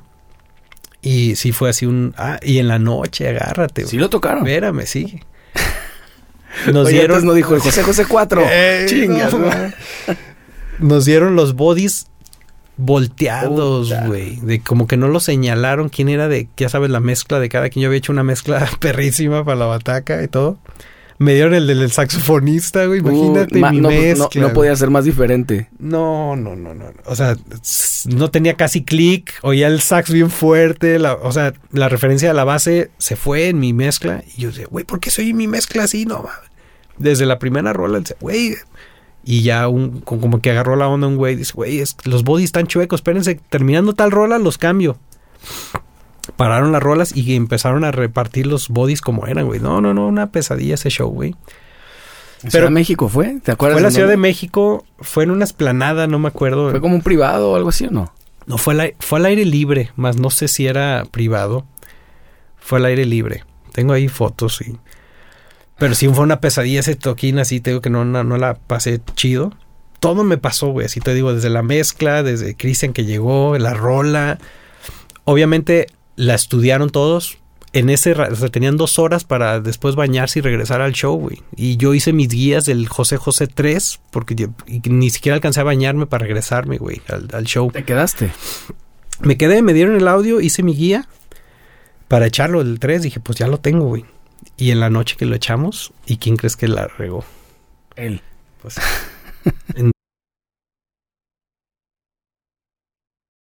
Bueno, tuvimos un bajón de luz, tuvimos que hacer un corte porque quién sabe qué pasó con Barlet. a veces era este compa de Cristian. Por estar hablando mal. ya sé, qué onda va. Nunca me ha pasado algo así, pero bueno, siempre es una... Eh, fíjate, justo hablando de las cosas que nunca te habían pasado y que de repente dices, qué pedo. Este, y que y entonces la cagó horrible, y, pero pues él es el chido, entonces. Él es el chido, entonces, pues, muchachos, ¿cuál rol están tocando? Así en pleno escenario, Dices, en el escenario. y pues sí, con la gente de su lado y todo, no tiene Sí, y nosotros pues, pues pescándolo a él, porque él estaba en otro verso que no era, o el coro, se fue al coro y todavía no era el coro, entonces pues ya era pescarlo, salirle y ya. Y la, el rollo es que traes la, pues, secuencia, y todo, ¿no? Cortaron secuencia y todo, porque ya iba por ningún lado, pues. Ya era más bien ahí seguirlo. Seguirlo. No manches. Y si hay como, en ese sentido, artistas que te gusta más tocar con... sí, este, me ha tocado unos shows bien chidos. Este, me tocó hacer un uno con este David Bisbal y Fonsi, Ajá. que se llamaba Más que Dos Tour. Ajá. Ese le hablaron a mi carnal para hacerlo y no podía hacer todas las fechas, entonces lo hicimos entre los dos. Era solo México, algo así. Y me acuerdo que el repertorio estaba perro, perro de que difícil, pues. Sí, era así rocker y gozador, porque sí tenía onda progresivo, ¿no? Sí, Mira, mezclaban... No, no, no había prendido tu luz. No, no, pues, Ay, aquel también. oh. No volvieron a aprender. Perdón. Y sí estaba muy chido el repertorio. Mezclaba todo ese rollo, ya sabes, este, de bulería con el rock y el, el guitarrista, este, ¿cómo se llama? David Palau, el guitarrista ah, que... claro, claro, que por ahí con lo Alejandro. Sanz, sí. Sí, que sí. Era director musical de Sanz. Él era el director musical de Ay, Bisbal. güey. Entonces, agarraron como la mitad de la banda de Fonsi y la mitad de, de Bisbal y se trajeron cada quien su director musical. Entonces era un guitarrista y otro guitarrista. No, era puro, así era puro. Y lo gozaste así, cabrón. No, güey, estaba súper gozador el material. Así, es un chingo de arreglos progresivo y las tensiones y. No, no, no, muy dramático el pedo. El show estaba. per- Y rocker, pues se rockeaba bien chido. Qué chingón. Y- ah, perdón, Perdón, perdón. Y, y lo gocé porque aparte la vibra estaba bien chida, güey. Porque ellos, como personas, son poca madre. Entonces, era, oye, güey, poca madre, mi Cris. Oye, te salió bien perra esta rola. Oye, esto. Entonces, como que esa, esa como hermandad que se armó ahí en la banda y, oye, qué chido esto. Era como pura buena vibra, güey. ¿no? Bien No- metidos en el show. bien metidos, motivados, este, sí. emocionados, este, entre ellos se llevan muy chido, entonces era un rollo de que tocabas unas rolas de Fonsi y las cantaba Bisbal y viceversa y luego otras a dueto y pues pero todas tenían arreglo, güey, todo era así más gozador, entonces Chingo. güey, estuvo bien perro. El de Yuri, me acuerdo que ese show también estaba bien chido, muy bien muy bien armado, güey.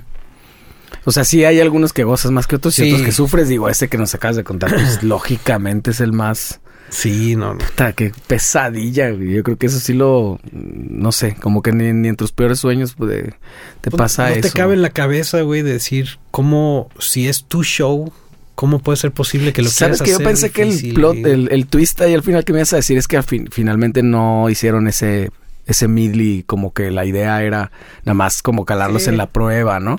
Que eso todavía se me hubiera hecho un poquito más lógico, pero en serio, comprometer tu show y nada más para decir, güey, la cagaron, pues y al final el que la cagó fue él. Pero bueno, siempre él va a tener la razón, ¿no? Aunque él la hubiera regado, él va a tener la razón finalmente. Sí, sí, ya sé. Es el dueño del balón completamente.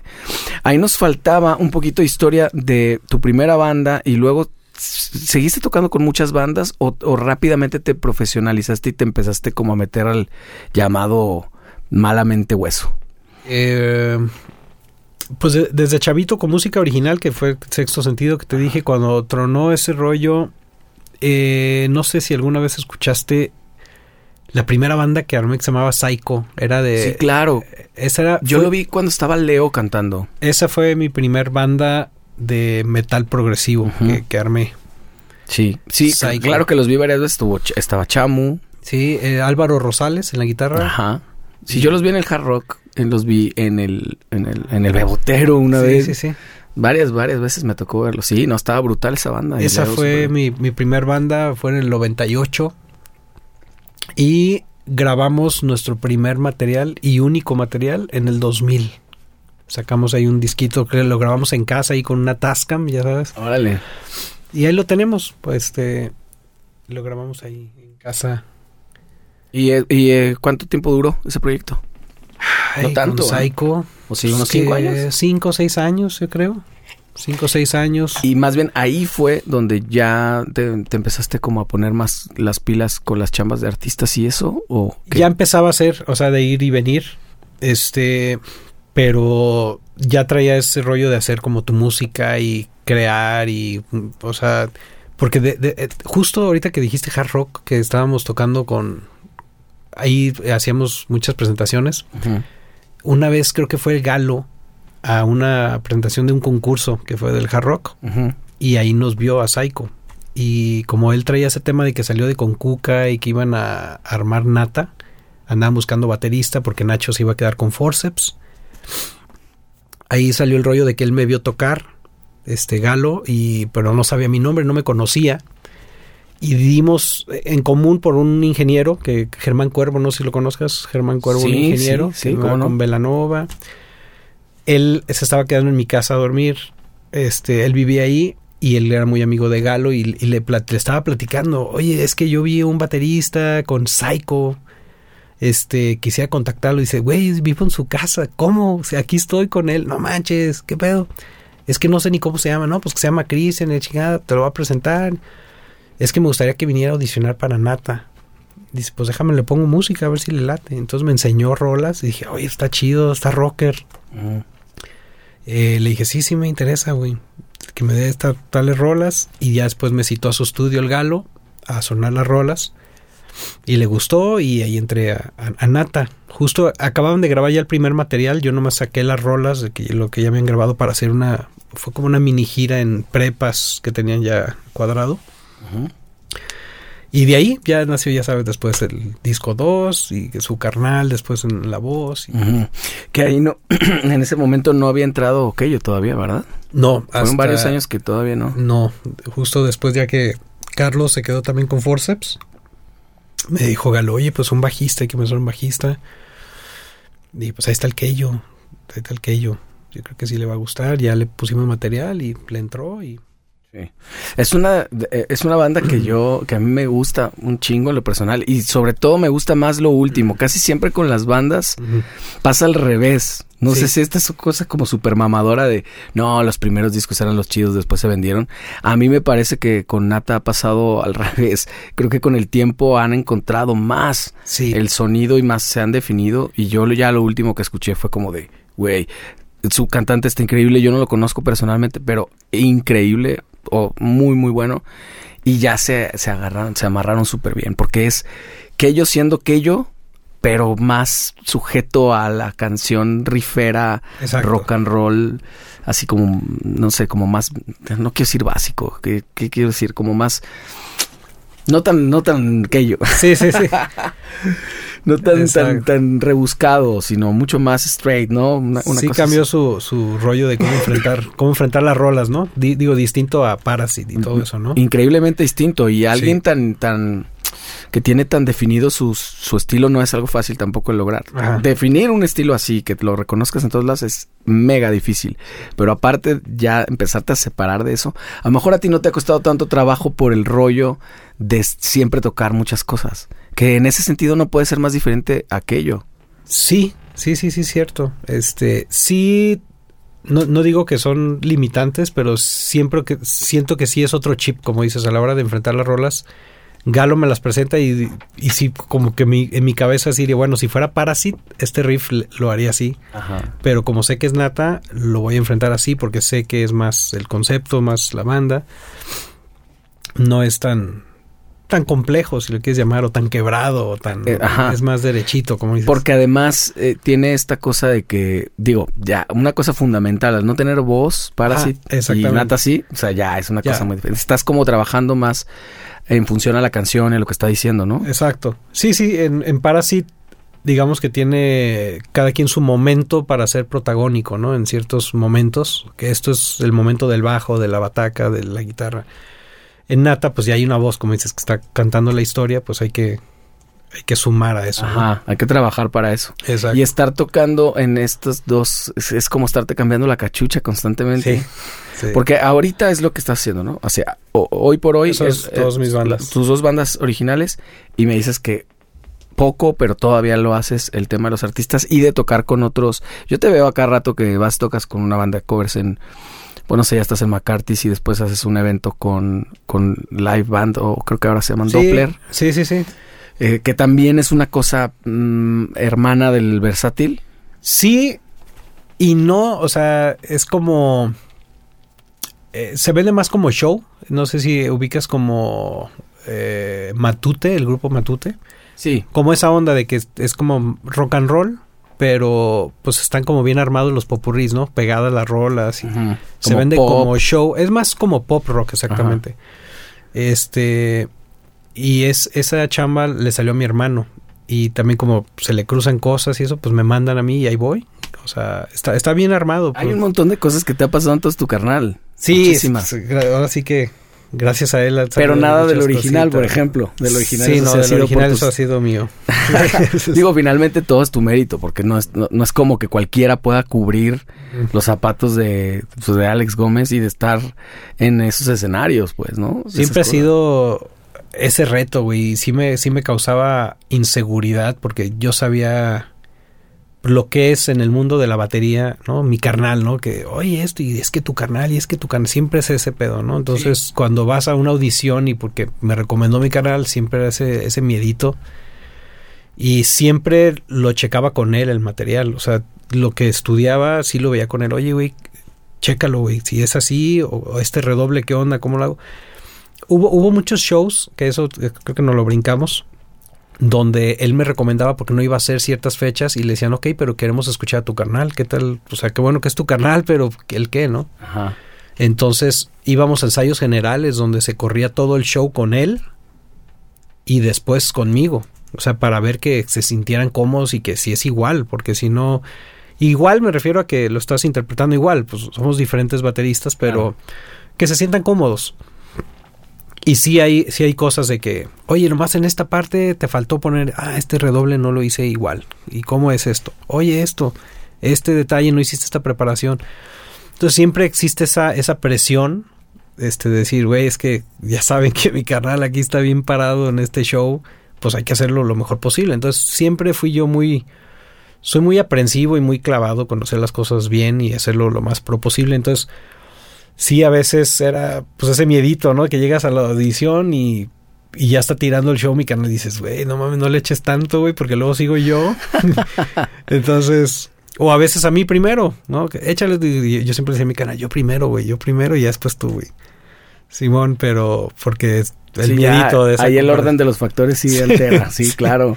Oye, ¿cómo ves esto? Eh, últimamente he traído este tema de, digo, en tu caso siempre como no quisiera decir la sombra, pero sí la figura importante de tu hermano. Pero también tú sabes eh, lo que tienes. Claro. Eh, ¿Cómo eh, este, este, este balance entre creértelo, pero no creerte lo demás? O sea, obviamente, luego la gente se va con todo y es muy generosa diciéndote, eres el mejor del universo y la chingada, ¿no? Y tú por dentro sabes que pues no es así porque sigues a muchísima gente, pero sí sabes que tienes ciertas cosas. No sé si te ha tocado ver, yo a veces veo a muchos músicos o ciertos músicos con exceso de modestia y también creo que es un poquito de soberbia, porque la, soberbia hablábamos del otro día de eso, que es como hablar de lo que no sabes. Entonces, si también te bajas demasiado en tu discurso, pues también estás equivocado, ¿no? al igual que estarías equivocado poniéndote de más y diciendo, yo, me la sé. Oh, es que yo. ¿Cómo manejas tú eso? Porque seguramente te toca a ti, siendo el baterista que eres y con quién tocas, que te dicen este tipo de cosas, ¿no? Que eres así como un, un referente, el mejor, bla, bla, bla, bla. Yo, yo no creo que en referencia o, o, comparación de otros bateristas, el que hayas tocado con artistas a otro nivel te ponen en otro lado, ¿no? Que no te corresponde, creo yo. Este, pues yo siempre he sido como de saber dónde estoy, güey, ¿no? En realidad no... Se sabe que, como dicen, nadie es indispensable, güey. Entonces, si no soy yo, pues va a ser alguien más, ¿no? Entonces, yo creo que el saber que mi carnal ha sido toda la vida baterista, pues me mantiene ahí un, un lado ahí de decir, pues él es el baterista, ¿no? Pero eso siempre ha sido una motivación para que no me ubiquen a mí como que el malo de los dos, ¿no? de decir, güey, no, quiero que ubiquen, ah, sí, los hermanos Gómez, sí, el bueno y el malo. Entonces, siempre ha sido ese mi rollo de no querer hacer la chamba lo mejor posible porque no quiero que me ubiquen como así, el, el, el baterista es ese güey, ¿no? Y él es el, el bola, el chafa, el chafita. El chafón. Entonces, siempre ha sido ese una como motivación para saber que tengo que hacer las cosas cada vez mejor, pensando en, pues, en la batería, ¿no? Y sacar las chambas. El, proceso, voy a saltar a Parasit, porque entiendo que el proceso en Nata es un poco, o por lo menos inició siendo pues la banda de Galo, ¿no? No sé si ahora ha cambiado eso. Es más ya que todo mundo propone, todo mundo llega con ideas. Sí, ahora ya, ya cambia, y ahora ya todos traemos ideas y a raíz de esa idea se va sumando esto y riff y ahora, oye, me suena, yo tengo otra idea que esto puede ser el coro de la rola, ¿no? Ajá. Y vamos sumando. Muchas veces, hasta de un jam, como ensayamos en el estudio de Galo, se graba ambiental con un micro ambiental, todo el jam y pues grábalo. Es más, ponte un clic, ponemos un clic como de un pulso de un riff, ¿no? Pues ahí palomeamos, ya sabes, te pegas y, y de ahí ya sabes, una cosa te lleva a otra, otra, y luego ya la parte bajita y fuerte, y ahora un riff pesado, pero con el mismo pulso. De repente ya nomás paramos de grabar y lo escuchamos en la compu y empezamos a cortar. Oye, de aquí a aquí, esto suena como un verso, esto suena como un puente, y vamos cortando. Y al rato hasta está la rola, güey. Dices, nomás hay que... hay- ahí medio un rompecabezas. y al rato, güey, ya nomás hay que crear la parte del solo de guitarra, güey, que sea diferente y ya está la rola, ¿no? Entonces, lo pegamos y así ya cada quien lo estudia y después la grabamos bien en forma, ¿no? Órale, está bien Sí, interesante así. está ¿no? chido, está chido. Digo, a diferencia de Parasite, pues con Parasite se hace en la computadora, todo está programado. Entonces, a veces creamos ritmos que ni siquiera sé si voy a poder tocar. No lo hicimos en el cuarto de ensayo. Fue así como, ah, esta maniacada creo que se oye bien con este riff. Pues, y me sirve como de reto, porque si bien que mal, tú sabes que si te ves en el estudio con los, tus compañeros, siempre haces tus mismas mañas, ¿no? Siempre tienes como tus recursos a los que siempre te vas. Ajá. Y creo que eso con Parasite hace que, que nos extendamos un poquito más allá de lo que tú hubieras podido hacer en el cuarto Sí. a la hora de crear. Es cierto. Entonces eso es como un reto siempre para nosotros decir, oye, hice este, esta maniacada de la guitarra, oye, ¿qué pedo? Y lo puedes tocar, sí, nomás sabes que esta, esta nota hay que moverla y, ok, y el ritmo igual, que a veces, güey, eso no se puede tocar, a veces me pasaban unas cosas que yo, que, güey, por eso necesito cuatro pies y tres, no mames, o sea, ah, pues muévele esto y le movemos esto, ah, así sí. Pero la idea entonces ya dispara desde otro lado, ¿no? Sí, Eso está bien chido. Eso está chido porque después ya a la hora de tú estudiar la rola en casa, pues ya lo estás pensando de otra manera que a ti no se te hubiera ocurrido. Sí, que no era, que no era natural. pues. Natu- exactamente, natural. Y pues siempre es como un reto para nosotros. Decimos, güey, qué chido sonó así. Hay que vernos ahora en el estudio para sonarla como banda, ¿no? Sí. Y ya de ahí, pues ya, ya que suena, pues a grabarla. Yo tenía esta duda también y ahora que fui con, con Aldo el lunes, le pregunté, oye, ¿y cómo haces entonces la...? Porque no me acuerdo qué destiempo le estaba dando broncas. Le dije, güey, grabas a Parasite, ¿cómo te puede dar broncas este, este destiempo? Este, ¿cómo, ¿cómo haces ahí, este, todo el tiempo estás cambiando de compás y eso? Y me dice, no, no, te voy a decir, te voy a decir. Y no sé si pueda, pueda decirlo, porque la verdad es que es mucho más simple de lo que uno podría pensar. No, no fácil, quiero decir, pero simple, digamos, la, Sí, sí. la manera de hacerlo. Están sobre el mismo pulso y más bien lo que cambian son ustedes. Sí, o, o el valor en que se está tocando. Es que, es que muchas veces, como eso no lo sientes, por ejemplo, el clic está Sin acentos, Ajá, decía. exactamente. Y dentro de eso ya está siete octavos o nueve octavos y lo que tú quieras. Pero eso ya lo traemos como interno, no lo sientes. eh, O el valor el que se está tocando, que a veces la figura está como en dobles corcheas y de repente ya estamos en otro rollo medio tresillado. Mm. Y dices, güey, pero que ahí cambiaron el pulso. No, es el mismo pulso, nomás. este, La intención es otra, pues, por el Sí. valor. Pues eh, ahí está el truco. Sí, ahí Por eso te digo, es simple cuando ves el, pero no quiere decir que es fácil hacerlo. Sí, no. Para nada, porque si yo me imaginaba que estaban en una sesión así, no sé, ya sabes, el Pro Tools, que cada compás, entonces ahora este compás ya cambió. y Cambiaba, ahora este- sí. Porque Pareciera eso, hay, ¿eh? hay gente que hace eso, ¿no? Sí, de hecho, naturalmente, profesionalmente debería ser así. De hecho, creo que, por ejemplo, Dream Theater ellos sí lo hacen. O sea, Sí.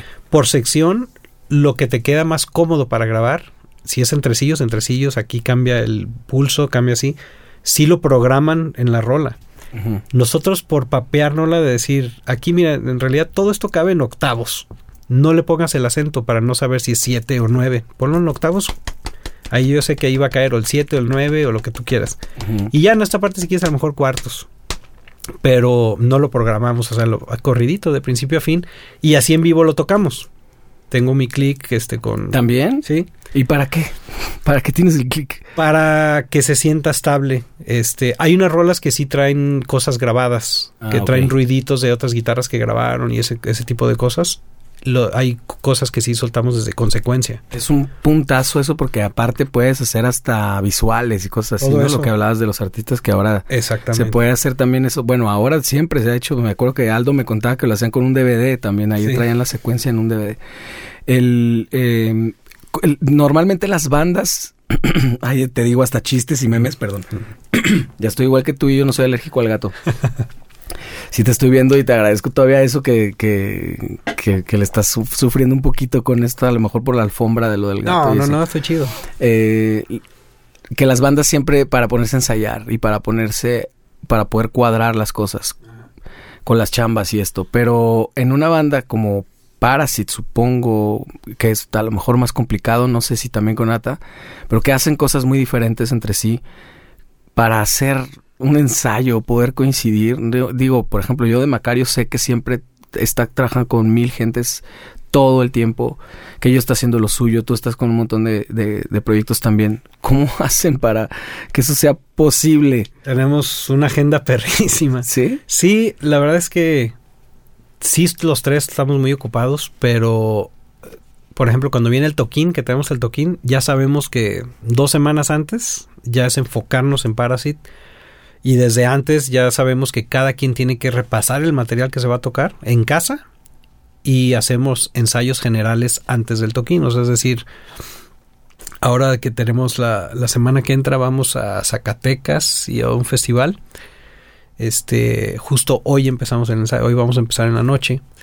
Entonces, ya cada quien ya lo repasó el repertorio en su casa y ya es nomás ensamblar otra vez esto, esto, y te acuerdas, hay que cambiar esto, hay que agregar esta rola, dejamos una rola nueva de tarea que no hemos tocado.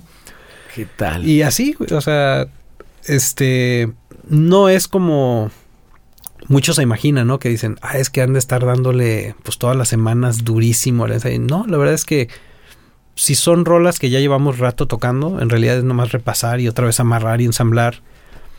Como es con clic y todo, pues en realidad, pues el pulso se tiene que sentir igual, pues, ¿no? Y son además bien profesionales porque creo que, o sea, de lo brutal que es su, su música, eh, ustedes son bien tranquilos como personas. Digo, Macario no, no sé tanto, pero, pero sí, creo que sí, ¿no? También sí, son como bien tranquilos. Somos de pues. piñas coladitas. O sea, no es, El no es así. panecito. Exacto, no es de que se van y digo, uno se podría imaginar, pues muchas veces eso con la brutalidad de la de la música como que no, hasta que se metieron. parisean durísimo, ¿no? Sí. No, ya están pensando en qué sigue después de allá y todo Sí, ese sí, rollo. sí. Eh, los fans de Parasite, esto creo que lo platicaba con Keyo alguna vez. En general, los fans del metal y de todas las cosas que tienen que ver como en ese espectro son bien dedicados y bien, no sé, generosos, amorosos, son, o sea, que de verdad. Apasionados. Eso. Sí. Este, ¿cómo lo has sentido eso a diferencia de otros proyectos? Sí, siento que es eh, un círculo muy cerrado, pero es muy, como dicen, die hard, ¿no? Die hard fans que, que ahí están, ¿no? Ahí están y este, como te digo, es, es muy chiquito a lo mejor, pero siento que son súper fieles, güey, a lo que haces, lo que sigues. Nos, nos pasan las tocadas, güey, que tocas y a quien le gustó, a quien se enganchó, te compra playera, disco y o dos playeras y un disco o dos discos y una, o sea, un rollo así, güey, que dices, güey, qué clavado, o sea, ni siquiera yo con mis bandas que sigo me compraría eso, o sea, una playera y vámonos, ¿no? Una ya. Así, así pasa y y es, es muy loco, es la gente que, que te sigue, te digo que es, es poca, pero se van sumando y se van sumando y, va- y se hacen como muy apasionados. Oye, tal rola y toquen esta y son muy emotivos, güey, a la hora de los shows. Pues lo extraño es que como no hay voz, pues ya sabes, es no es con ciertos momentos de la rola que se prenden, güey, que ya sabes que es la parte maníaca de la rola y se prende con el riff, o sea, es, es muy chido, Qué loco eso. muy cabrón. loco, ¿no? Este, el, el rollo también, eh, le han puesto mucha atención a, a, la, a, la, mer- a la mercancía, al merchandise. ¿no? Merch. Eh, digo, siguen haciendo discos cuando están aferrados. Sí. Porque yo ya en, en- yo hice dos discos Ajá. que están en Spotify y no los hice en, en físico porque ya. Pero ustedes tienen como esta cosa old school de, de que el arte importa un montón cuando abres todo y ves todo lo que está dentro y Digo, no vienen las letras, obviamente, pero... Eh, y las playeras. Yo tengo tres playeras de Parasite que siempre que las veo, que las anuncia y sobre todo que yo, que me las trae, este, me encantan y las veo un montón. A los músicos les gusta y también a la gente las, las veo. Me acuerdo que tal vez les pasa este fenómeno, no sé si te recuerdas, con Disidente pasó eso, que ah. ya se hizo como una marca de ropa casi casi. Y el Parasite como tiene esta estética muy particular y, y esta poca madre, eso creo que muchas bandas no lo ven. ¿Lo platicaron o fue una cosa que sucedió sola o sí fue algo premeditado? Es que chido que lo, que lo comentas. No, no lo había visto de esa manera, pero ni tampoco fue pensado. Este, pero qué chido, fíjate que sí, sí me he dado cuenta de eso. Este, a compas que, compran playeras y que las traen puestas y todo ese rollo. Qué chido, digo, qué, qué bueno que sí ha gustado el tipo de, tipografía y todo el diseño y todo ese rollo. Pero ¿Trabajan ahí entre todos o, tienen a alguien? Eh, que ellos tienen el contacto, me acuerdo ahorita del nombre, de quien hace los, los diseños. Este, pero que ellos el, el bueno ahí ya sabe con quién. Y no, pues buenísimo. Sí, pues te digo que ha pasado eso y de repente yo lo veo como, como algo pues raro. Eh, normalmente las bandas no le ponemos luego atención a eso y es algo súper que además hasta te puede hacer un paro económicamente para financiar un disco o algo, ¿no? Claro, claro, claro. Está bien interesante. es un parote. Aquí ensayan en tu casa, ¿no? ¿Qué tan extenuantes son las eh, sesiones de ensayo? Porque ahorita que dijiste eso, yo creo que mucha gente, me incluyo, al escuchar la complejidad de la música, sí es como, no, estos güeyes le pegan todo el día, cabrón. O son ensayos de ocho horas, una cosa así. No, ensayos de dos horas. Generalmente de dos horas, dos y media, cuando muy colgado. Pero te digo, al menos que haya algo muy nuevo o que alguna rola que no hayamos tocado. Este, pero pues es enfocado en las mismas, ya sabemos, estas van, nomás vamos a cambiar el acomodo y esta la vamos a pegar con a lo mejor alguna introducción diferente, ¿no? Para este show, ahora hay que empezar con esta y esta la pegamos con esta, aquí te avientas un solo para pegarla con tal rola. Cosas así, como moviendo un poquito el... ¿Cómo compaginas el rollo de la paternidad con la música? ¿Ves que es como cualquier trabajo para ti o si ves algún reto extra? ¿Como papá? Sí. Siendo papá, tienes una niña de... ¿Qué, años? Siete años sí, una edad, digo, todas son complicadas, pero todavía esta, pues está apenas empezando la primaria, segundo, por ahí. Segundo, está segundo. Ajá. ¿Cómo lo veo? Qué buena pregunta. este, pues igual, nomás que no tengo hora de, ahora sí que de, de chamba de oficina, pues, ¿no? Que sí es como organizarme nomás, ya sé que tal hora la llevo y la, la tengo que traer. Este, ahorita con, con su mamá, pues es nomás organizarnos, ya sabes. Te, mm. toca tales días, a mí tales días. Este. Cuando no hay quien te cuide a la niña, pues es llevármela al rock and roll. O sea, es. ¿Sí te la llevas? En ensayos. Ah, ensayos. No, no, no, a las tocadas casi no. Fíjate, ha sido más bien en ensayos que, oye, tengo un ensayo a tal hora. Oye, no me la puedes cuidar. No, no puedo ahora. Y los jefes, no, tampoco pueden. No, pues me la llevo. Y ahí la dejo con su iPad ahí sentada ahí a un lado mientras estoy en el rock and roll y le pongo sus audífonos y cosas así, ¿no?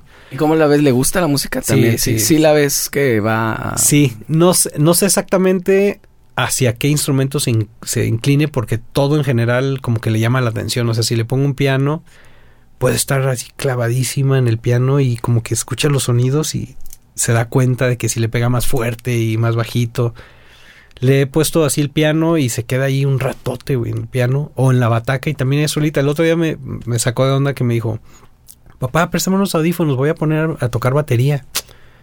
Dije, ah, cabrón, qué loco que ella se ponga. Agarró los audífonos, se conectó al YouTube, hacia el celular, lo buscó y las rolas que le gustan las buscó y empezó a tocar arriba de las pistas, ¿no?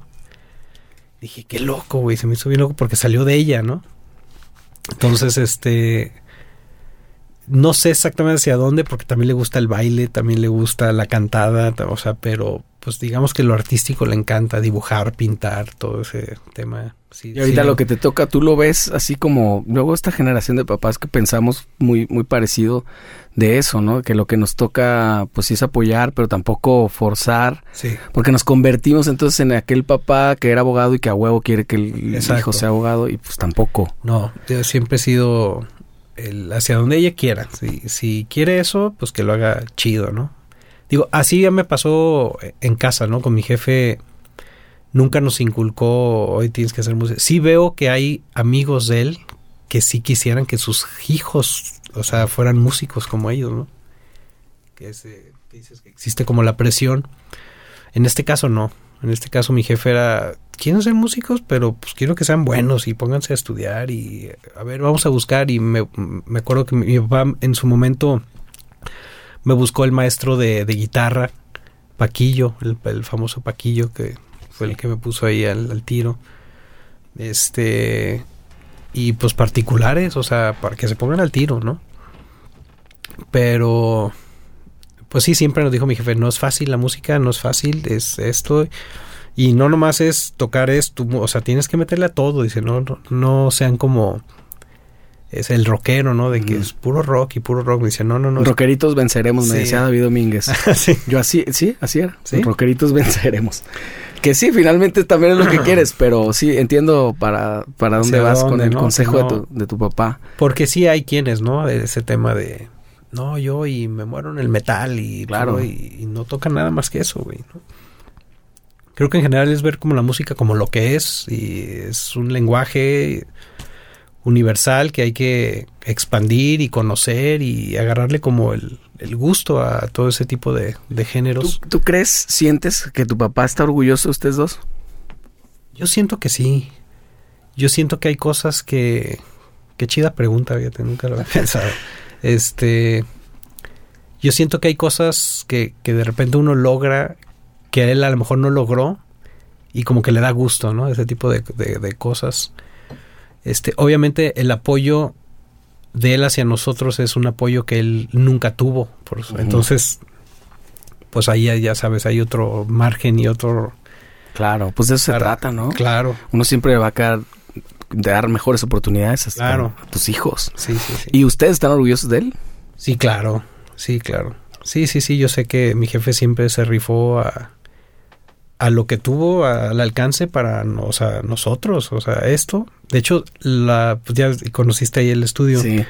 Esa planta alta se hizo para nosotros. O sea, la casa era de una sola planta. Dijo mi jefe, no, les va a hacer un cuarto para que ahí hagamos el jam y la batería y pues no, no, como que no dimensionaba, decía, ¿cómo? De repente sí, ensayos aquí. Y ya después obviamente tuvo el grupo versátil y ahí los ensayos. Pero ahí eran los encierros, ahí se, se, ponía mi hermano a tocar horas y cuando él se bajaba después yo y, y después pues todos en el jam, entonces pues siempre hubo esa rollo musical en casa, pues. Ya, ya casi, casi que con eso es una, es no, una gran, es, o sea, ya es una escuelota, pues, y que hayas vivido con ese rollo, que es seguramente lo que pasó también a tu hija, ¿no? Exactamente. Que no le es ajeno. Sí. Y un poco también a mis hijos, que, que pues toda la ya vida. lo tienen ahí. Sí, pues agarran todo y está padrísimo. Y eh, entonces, ¿Qué sigue ahorita para Cristian Gómez? Me, me, contabas, al principio digo que fuimos medio desorganizados, pero al principio me decías que quieres empezar a como a escoger mejor tus batallas, por decirlo de alguna manera, y, no estar yendo tanto a que sí lo vas a hacer, pero no tanto, y como enfocarte un poquito más. ¿Quieres como plantear los próximos años más dedicado a tu música original? Sí, eso ya llevo unos años este, atrás para acá, ha sido eso, enfocarme a seguir creando con, con mis bandas. Ahorita en este caso es Nata y Parasite. Este, sí hago de todo, como te digo, sigo acompañando artistas, quien me invite y suplencias. Voy a tocar este covers y también donde me inviten, ahí, ahí estoy. O sea, tengo mis tributos también de los tributos. Ah, cierto, cierto. Sí, Bon Jovi. Bueno, no, estás con uno de Bon Jovi, eh, de Queen, eh, que ya Queen. tiene mucho tiempo y que hacen shows bien grandes sí. y bien importantes. Sí. Ha estado bien chido ese de Queen, este Bon Jovi, Motley Crue, Héroes del Silencio, apenas este tenemos ahí también otras fechitas. Sí, así que pues es música, al final es, es pasarla bien, ¿no? ¿no? O sea, no, yo no estoy en contra de nada de eso, porque muchos le tiran hate a eso, ¿no? De, ay, como tributos y... ¿Por qué no hacen música original? Pues también tengo mis bandas originales, güey. O sea, ¿qué tiene? O sea, eso exactamente. Me gustan los ochentas, güey. También me gusta tocar ese pedo y ¿por qué no lo voy a hacer? ¿no? Y es porque es bien divertido, además. Sí. sí pues, reinterpretar cosas que oíste de, de, de, chavito está bien chido porque te sientes en un momento es un poquito una chaqueta ahí sí. de que te sientes este güey. Exacto. Este ¿Cómo se llama el ataco de, de Bon Jovi? Rico, creo. Rico Torres. Rico Torres, Rico, güey. Yo, alguna, algún pinche nombre así mamón latino tenía. Rico Torres. Oye, pues te agradezco muchísimo tu tiempo, Cristian. Gracias a Este, ti. Y la verdad que te- a- somos un montón de gente y yo personalmente te admiro un chingo. Nunca he tenido oportunidad de tocar contigo, pero ahorita Hay que, que- dices hay que que, algo. que en todos lados que te invitan vas, voy a ver si es cierto. Sí, sí, sí. Sí, cuando estén suplente, sí, ya sabes. Ah, huevo, buenísimo. Sí. Pues te agradezco un montón. Sigan, Gracias. sigan todas las cosas que hace Cristian. Tienes también tu canal de YouTube que de repente subes un montón de ondas, ¿no? En YouTube no subo tanto, pero sí, sí, ahí lo tengo. Deberías, deberías, Debería. porque sí. El día que venimos de la clase de, con, con Sebastián contigo, con mi hijo, este, regresamos y me, y me empezó a preguntar como qué, qué hacías y buscamos videos tuyos y, y como que creo que qué bueno que no se los enseñé antes porque ya a lo mejor hubiera llegado bien cagado. Como no tenía ninguna referencia cuando llegó, ya después no me acuerdo qué video vimos que estás como en Auditorio Nacional, una cosa así que sí se vio bien cabrón y el güey como que dijo, oh, perro, si es en serio, Ah, este qué profe. chido, Qué chido. Sí, entonces pues ahí síganlo todas las redes, las, la- su, su música, Parasit, Nata y pues todo lo que se acumule esta semana. Sí, esto, donde nos inviten. Chingoncísimo, te agradezco mucho. Cristian. Gracias, gracias por la invitación. Nos vemos la Sí, próxima. gustazo. Venga.